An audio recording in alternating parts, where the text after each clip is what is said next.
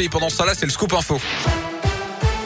Et l'actu dans l'un, elle m'a connaît avec vous, Colin Cotte. Colin, bonjour. Bonjour Yannick, bonjour à tous. À la une de l'actualité aujourd'hui, le drame humanitaire se confirme en Ukraine un mois jour pour jour après le début de l'invasion russe. Selon l'UNICEF, plus d'un enfant ukrainien sur deux a dû quitter son foyer depuis le début de la guerre.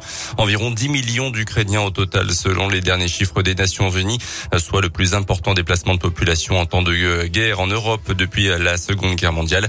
À ce jeudi, marathon diplomatique au programme sommet de l'OTAN de l'Union l'Union européenne et du G7 en présence de Joe Biden, le président des États-Unis qui est arrivé en Europe hier. Notez que les premiers dons venus de Saône-et-Loire en faveur des réfugiés ukrainiens sont partis tout à l'heure de Macron en direction de la Pologne, des dons qui proviennent de la collecte départementale. Dans le reste de l'actu, la condamnation d'un automobiliste de 46 ans après la mort en juin 2018 d'un motard à Saint-Étienne-du-Bois. Euh, début juin, la moto de la victime, un jeune homme de 21 ans, avait percuté violemment l'arrière d'une voiture qui roulait dans le même sens de circulation. Euh, la victime n'avait pas survécu à ses blessures. Le conducteur écope de 6 mois de prison avec sursis et 6 mois de suspension de permis de conduire également. Un dramatique accident à Romans dans la Dombe. Hier après-midi, un homme de 75 ans est tombé dans un feu de branchage en arrêt cardiaque à l'arrivée des secours. Il n'a pas pu être réanimé. Le témoin de scène légèrement brûlée aux mains a été évacué à l'hôpital. Dans l'actu aussi, faut-il rendre à nouveau le masque obligatoire en intérieur? C'est la question du jour sur radioscoop.com. En tout cas, Emmanuel Macron n'exclut pas cette possibilité si l'épidémie de Covid venait à faire remonter le nombre d'hospitalisations. C'est ce qu'il a annoncé hier sur M6. Plus de 145 000 nouveaux cas de Covid ont été confirmés en France ces dernières 24 heures. Mais pour l'instant, les hospitalisations restent relativement stables.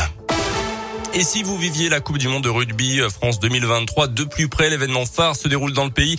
Il aura lieu dans un an et demi du 8 septembre au 28 octobre 2023. Une dizaine de matchs prévus dans la région, à Lyon et Saint-Etienne. On retrouvera le 15 de France, la Nouvelle-Zélande, l'Australie ou encore l'Italie et l'Argentine. Et si vous voulez participer à la fête, sachez que le programme volontaire est désormais ouvert. Vous avez jusqu'en juillet pour vous inscrire via une plateforme sur Internet. 3500 personnes sont recherchées en France. Il suffit d'être majeur et présent les jours de match. Pierre Millet est directeur de site dans la région.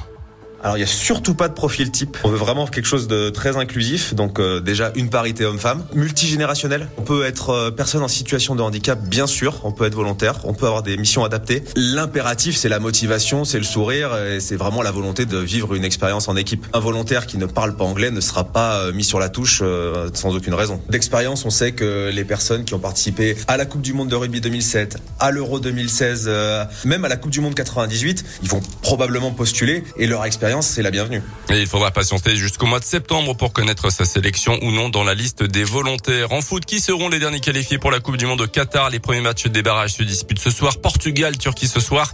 Les Bleus joueront demain contre la Côte d'Ivoire en match amical à Marseille. Parfait, merci.